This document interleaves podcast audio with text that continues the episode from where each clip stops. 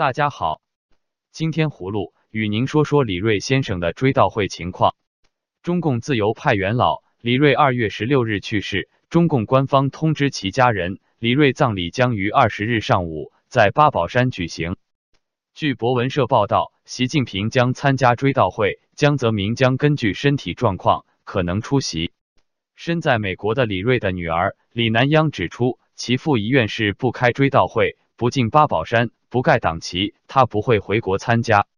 他接受美国之音采访时说，他的父亲在一九八九年六四时，曾在北京木樨地的一座楼房里亲眼目睹了共产党对人民的屠杀。他说，父亲生前就曾表示，身后不去八宝山。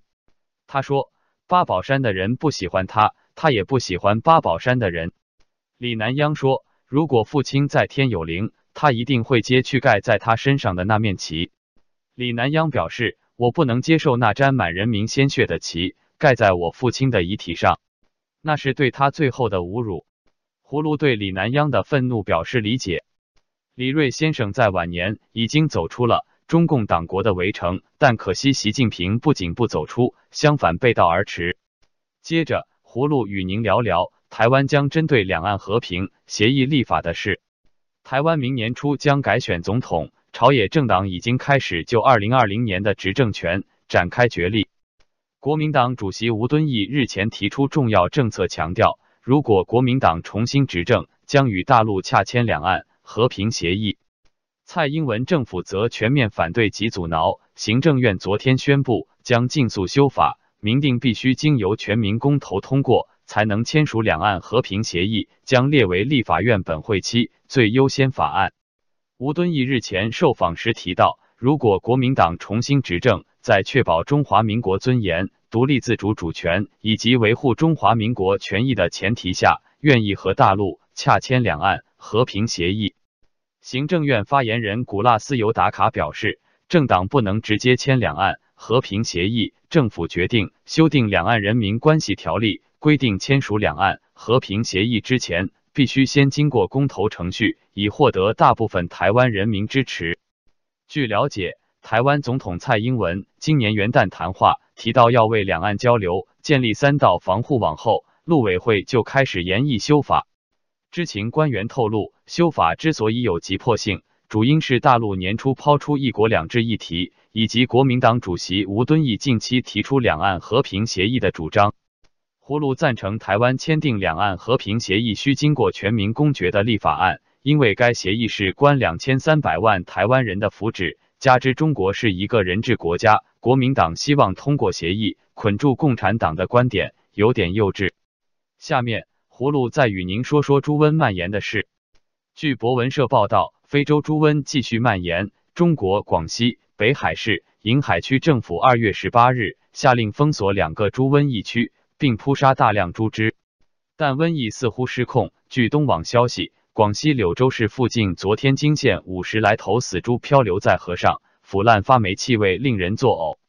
据中新网消息，广西北海银海区封锁的两个猪瘟疫区，分别是福城镇叶开养殖小区外沿三公里及平阳镇红谷养殖小区外沿三公里。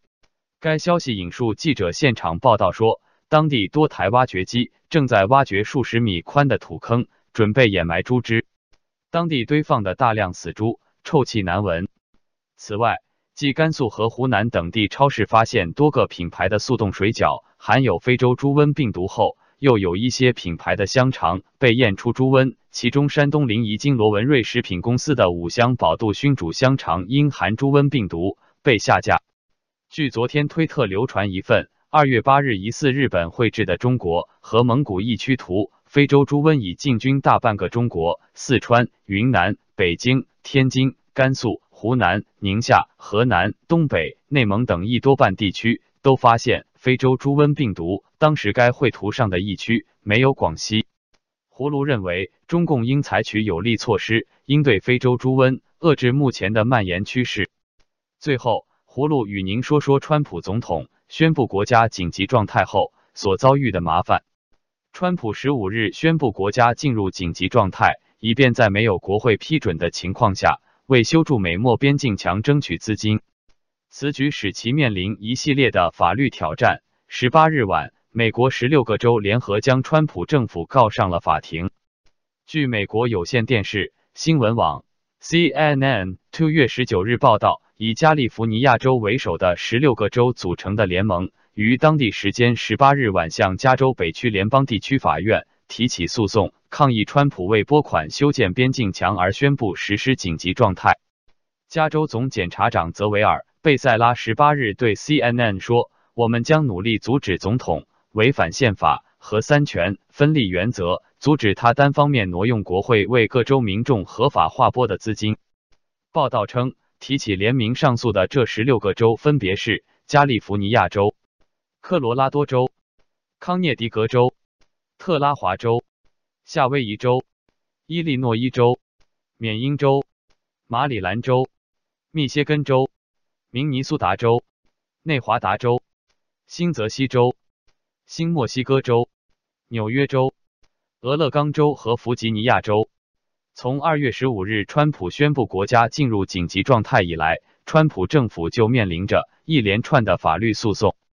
上周，生物多样性中心、边境人权网络组织和美国民权联盟 （ACLU） 都宣布提起诉讼。